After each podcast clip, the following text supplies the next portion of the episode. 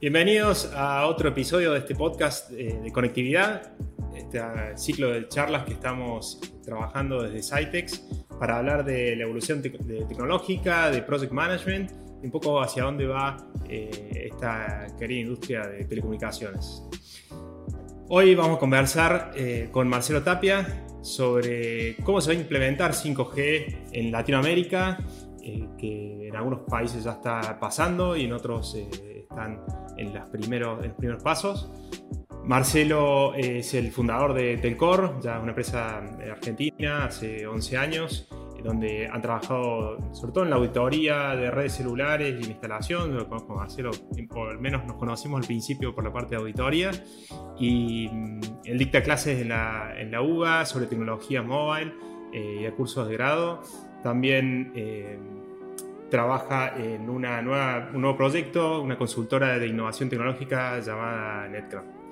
Así que bueno, vamos a hablar, eh, como dije, sobre, sobre 5G y, cómo, cómo, se va a implementar realmente, cómo hacer los proyectos de 5G, aprovechando la, toda la experiencia que tiene Marcelo eh, en este tipo de proyectos. Así que bueno, sin mucha más introducción, vamos a la, intro de, del ciclo y comenzamos la charla.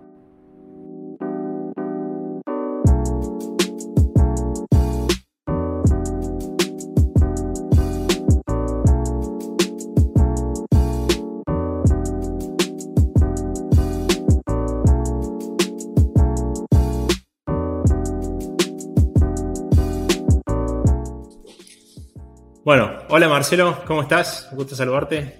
Gracias, María. ¿Todo, bien? ¿Todo en orden? todo bien. todo en orden, todo en orden. Acá arrancando. Eh, bueno, te quería preguntar para arrancar la charla eh, algo más introductorio. ¿Cómo es eh, la diferencia entre 4G y 5G en cuanto a, a la tecnología y a la implementación? Bien. Bueno, en primero para, para ponernos en tema un poco, 5G eh, se plantean ciertos objetivos que serían la, mejora que vamos a tener respecto de la actualidad. ¿no?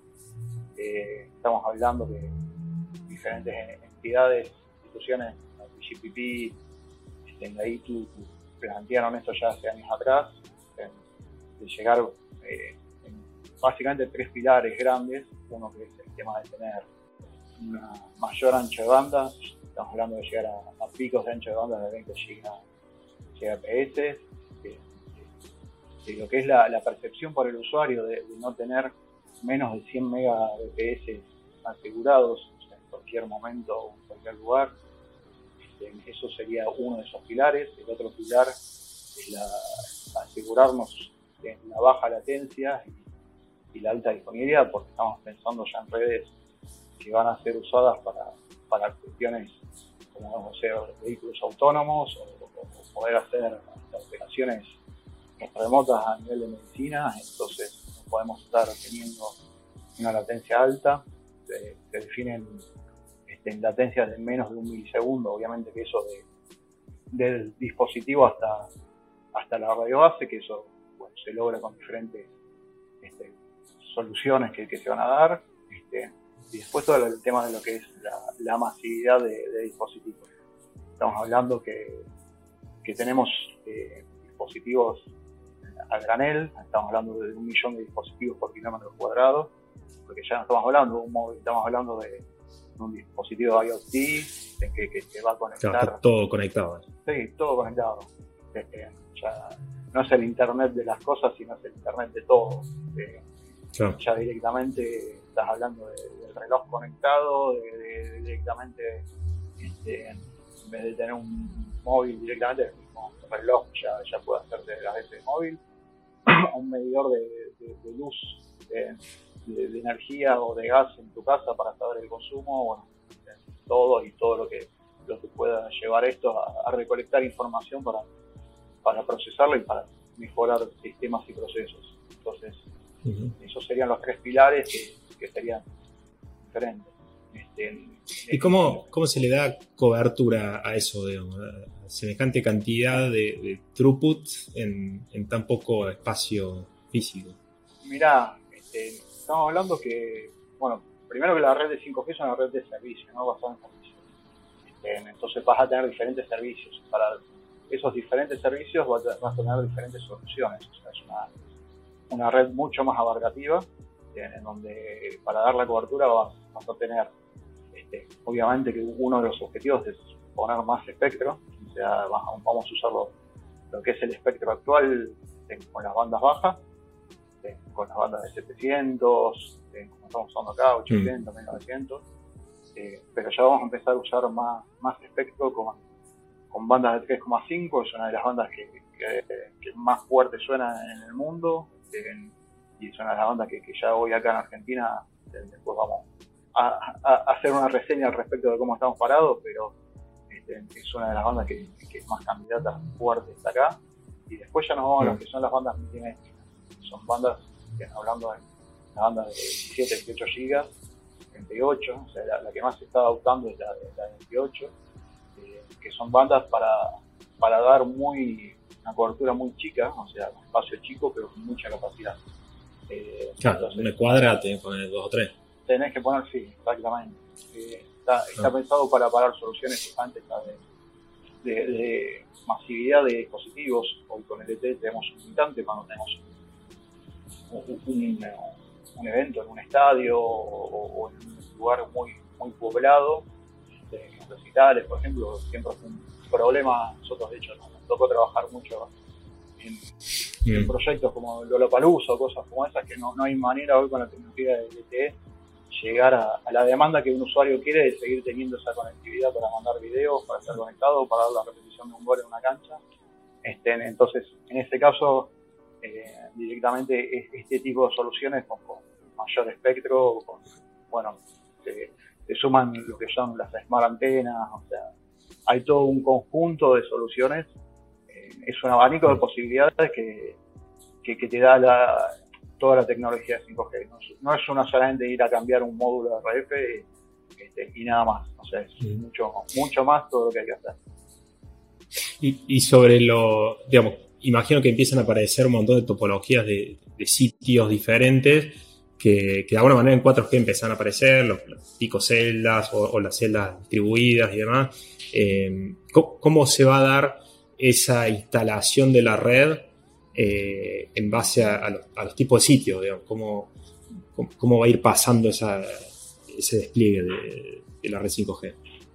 Bueno, primero, eso es un punto de vista personal en algunas cosas, porque todavía está pasando algún seguro, un, poco, un, poco, de información sí de lo que, lo que está el mundo. Eh, vos lo dijiste recién, hay, hay, ciertos escenarios de, 4G que, que, hoy ya se empezaron a hacer acá, el tema de, tener celdas más bajas, o sea, el concepto ese de celdas de 40 metros ya quedó obsoleto en algunos sentidos, o sea, para áreas para áreas urbanas por lo menos, estamos hablando de tener granjas, o sea, donde vos tenés las bandas bases en un lugar y, se va siempre a un sistema mucho más distribuido, eh, donde vos vas a tener directamente lo que son las unidades descentralizadas, eh, en donde vos vas a tener directamente una unidad de, RF sobre un poste, en, donde eso todo eso va por fibra este, a, tu banda base central, o tu central unit, como se define. Mm.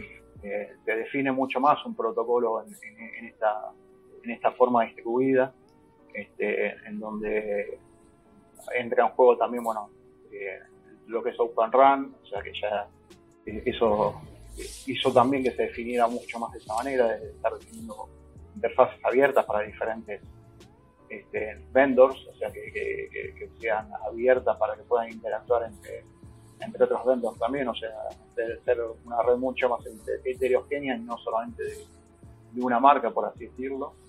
Eh, y también, bueno, ya empieza todo el concepto de, clouding también, bastante precursores con eso este, en el desarrollo de aplicaciones, bueno, o sea, hoy, hoy lo vas a tener hasta, hasta en una red directamente, en donde vos vas a poder como operador este, directamente estar conectando tus equipos de, este, de RF a, un cloud directamente sin la necesidad de, un despliegue de un core bien propio, directamente un servicio que, que, te puede dar AWS, o sea, no, no, teniendo que hacer esa inversión a lo mejor de, de red. Sí, y cómo te... Hay la verdad que hay varios temas ahí interesantes eh, para, ir desarrollando y que la verdad que sé que conoces mucho. Por ahí después vamos a, trabajar en, otra, en otro podcast sobre, sobre todo esto de Open Run, virtualización y demás, que, que es un cambio topológico muy interesante.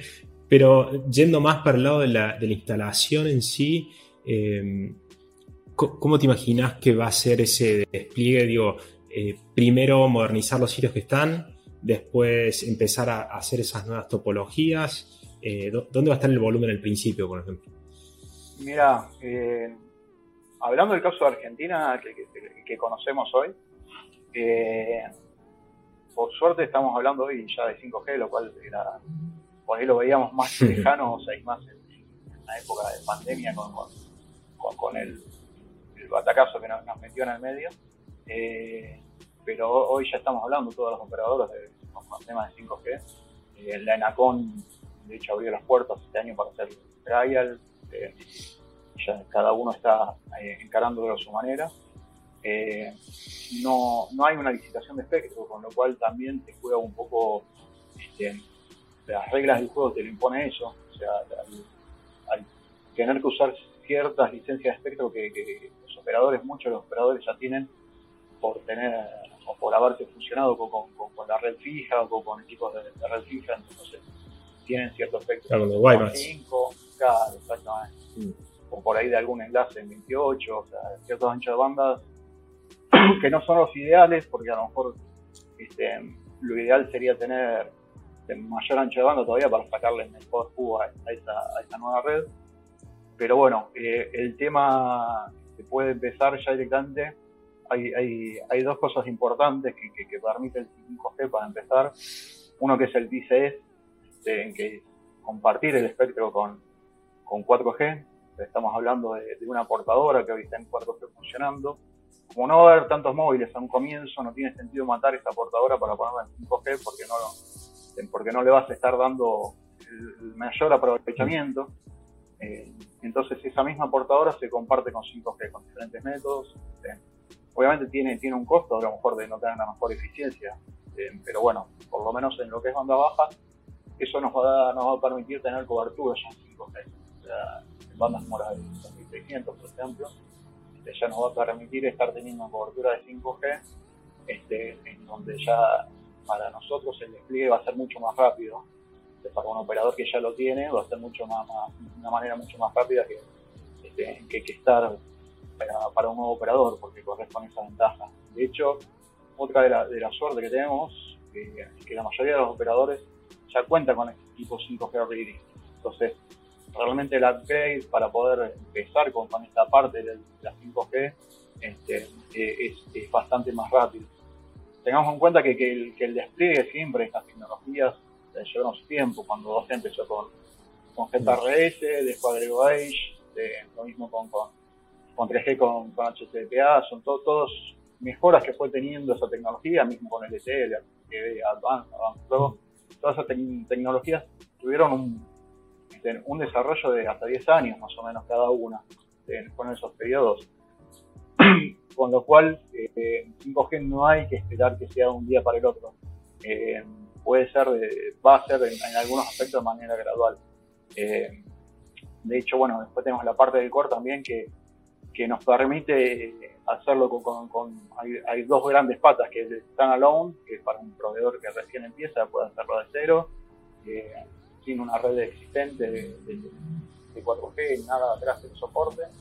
Eso podría darse un caso un ISP o una cooperativa acá en nuestro país, donde lo, lo puede hacer de manera rápida, a lo mejor aprovechando algún servicio en la nube directamente para no tener que invertir en, el core. Y después, bueno, vas a tener lo que sí es el, eh, el no standalone, que, es lo que están adoptando la mayoría de los operadores, que usar tu red existente de 4G, usas todo lo que es la señalización, o el móvil eh, usa esa, primera conexión de 4G y después lo pasa a alta velocidad con 5G. Esa sería una manera de, despliegue para un operador existente mucho más, más rápida. No, no estamos sacando el jugo lo máximo del 5G, este, porque no, no lo estaríamos sacando de toda la parte del core, sí, perdón. En el tiempo, en el tiempo va a venir entonces, está, bueno el concepto de, que, claro, va a ser, va a ser como, fue 4G, como fue 3G, que, empiezan a algunas ciudades y empiezan con, después a agregarle evolución tecnológica para llegar a esos cientos de gigas de, transmisión en algún momento, pero, pero claro, va, a llegar su tiempo, digamos, así que está, bueno el, concepto.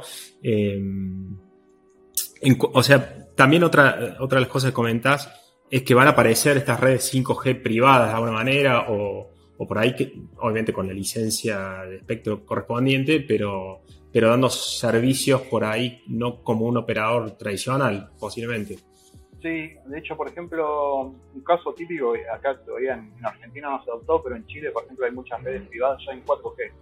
De, por ejemplo, las mineras tienen su propia red, tienen licencia para, para tenerla, obviamente. Bueno, la, la idea en 5G es que que se pueda aprovechar mucho más. También hay, hay, otras cosas en 5G que, que, también el concepto ya está en 4G, pero se hace mucho más fuerte en 5G, que es el, FWA, el Fixed Wireless Access, darle esa solución al usuario final en una casa en vez de llegar con la fibra o con ADSL. Eh, realmente hoy puedes tener performance mucho mejores que, estar llegando con una fibra. Entonces es un despliegue mucho más rápido. De ponerle un CPE, un modem en, en la casa de un usuario y, supuestamente está llegando hasta con 20 gigas para ese usuario. Entonces, realmente eh, es muy, como te dije, es un abanico muy grande. El, tema que, vamos a tener sí es el despliegue del core o, la mejora de el core, que, eso va por ahí, sí va a ser más gradual para llegar a, la solución final esta de, la solución end-to-end, o sea, darle la solución completa al usuario porque la red de 5G está pensada en una red de, servicios. O sea, 2G era para vos, 3G voz y datos, 4G ya hablamos de datos exclusivamente, y 5G ya hablamos de servicios. O sea, donde vos querés tener baja latencia es un tipo de servicio, donde querés mucho ancho de banda es otro tipo de servicio. Y para poder hacer eso tenés que asegurar el core, o sea, con, un nuevo concepto que es el slicing, o sea, dar, dar las tajadas diferentes de servicio. Este, y, que te va a asegurar tener una conectividad desde, el end de, un servicio hasta el usuario o hasta el dispositivo, lo que, vos tengas, asegurado todo, todo tu, tu slice dedicado para eso. Bien, la verdad que eh, se viene como una época de cambio, creo, en, bueno, con esto, la, la tecnología en sí, eh, los operadores, en cómo se adaptan a este nuevo modelo, eh, diferentes actores nuevos que pueden aparecer, eh, los usuarios. Espero que un volumen también grande de, lo que es la instalación y lo que es el, día a día de las, de las cuadrillas de campos que van a tener que salir a, implementar en volumen esto. Así que, bueno, creo que, se vienen momentos interesantes para la industria en, toda la región. Por ahí para, creo que estamos corriéndonos un poco del, tiempo, así que eh, quería, bueno, agradecerte mucho la charla, la verdad que estuvo muy, muy interesante, sobre todo que por ahí cuando uno no está tan expuesto al día a día de la evolución de tecnológica celular, digamos, está bueno eh, ver, meterse un poco y, entender eh, cómo van a pasar los próximos años en esto. Creo que, como dije, quedan varios temas para hablar. Me parece que, por ejemplo, el tema de Open RAN, de virtualización, la parte del espectro, o, mismo por ahí tareas, cosas más puntuales de lo que es la instalación, que estaría bueno desarrollar después. Así que haremos una pequeña encuesta acá en el, en el canal para ver cómo, cómo la seguimos y, te vamos a estar molestando nuevo, Marce, para, para hacer otra charla. Encantado, Mariano. Igual, gracias a usted por, la invitación. Un halago estar acá y un gusto poder compartir con ustedes. Así que, nada, lo, lo que, lo que haga falta y podamos compartir el conocimiento, encantadísimo. Así que, para que, que la gente participe pidiendo, pidiendo cosas. De bueno. Bueno, excelente. Muchísimas gracias. Ah, me olvidé mencionar al principio que le iba a comentar que, que Telcor es un gran usuario de Cytex este, desde el principio. Los principios este, son los que han hecho los primeros caos con, con Cytex, ahí el equipo de, Marcelo, la verdad que, el, conejito de India también para, para las nuevas pruebas, cuando había que, probar algo en esa época. Ahora, ahora tenés un, un amplio espectro de usuarios para probar. ya, hay un volumen grande. muy, muy, grande. Bueno, Marce, muchísimas gracias. Este, te agradezco el tiempo y bueno, le agradecemos también eh, la atención de, en este podcast y bueno, estén atentos a, las redes que vamos a estar subiendo contenido eh, los próximos días también para, seguir alimentando un poco este canal de, conectividad y seguir hablando de telecomunicaciones.